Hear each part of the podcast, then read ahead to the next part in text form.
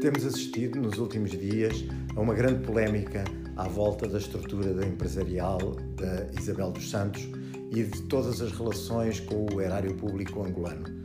Grandes suspeitas sobre movimentações indevidas, fraude, sobre corrupção que tem havido ou que teria havido eh, ao longo dos tempos entre estas duas eh, entidades. Na verdade, tudo isto só veio a público porque um conjunto de jornalistas se juntou e começou a falar sobre um tema que de alguma maneira já era suspeito por muitas instituições portuguesas e angolanas, de que se falava muito à, à voz pequena, eh, sem trazer os assuntos a público, mas que agora, com esta atitude dos jornalistas, tornou incontornável e obrigou a que fosse discutido e, inclusivamente, agora investigado de uma maneira diferente.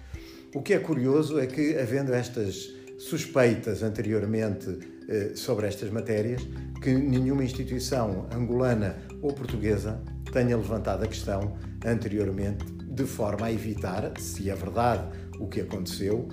a evitar que tivesse acontecido. Isso era o mais importante e era aquilo que deveria ter acontecido. E enquanto que vejo em Angola uma mudança política que justifica uma mudança de atitude, em Portugal não havia razão nenhuma para que as entidades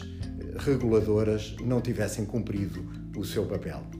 Tendo dito isto e garantindo que é fundamental levar por diante todo este trabalho de análise sobre a corrupção, sobre a fraude que tenha, que tenha existido, é importante também dizer duas ou três coisas sobre esta matéria e que também não têm sido observadas ao longo deste debate. Em primeiro lugar,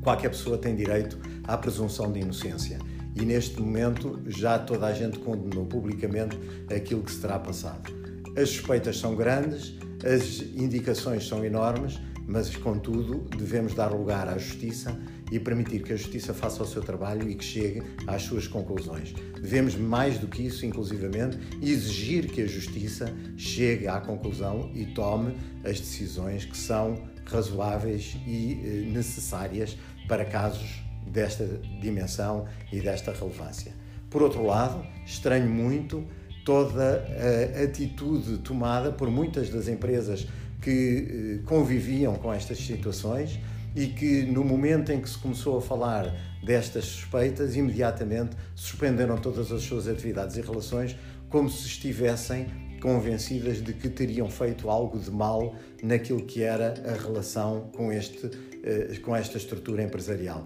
Penso que alguma coisa deveria ser eh, trabalhada de outra forma, uma vez que aquilo que beneficiaram no passado, se não era justo, não devia ter acontecido, se era justo, não tem razão para deixar de acontecer. De qualquer forma, aquilo que é mais fundamental neste momento é chegar à conclusão, garantir que não se voltam a passar estas circunstâncias, que não se voltam a dar casos destes, de maneira a que garantidamente o grande sofredor desta matéria, que é o povo angolano, não volte a ser sujeito a que aconteçam estas situações e a ser prejudicado uma vez mais na sua riqueza, na sua capacidade de vida, na sua qualidade de vida, que hoje é pequena e que com tudo o que foi criado ao longo dos anos devia ser maior e muito melhor.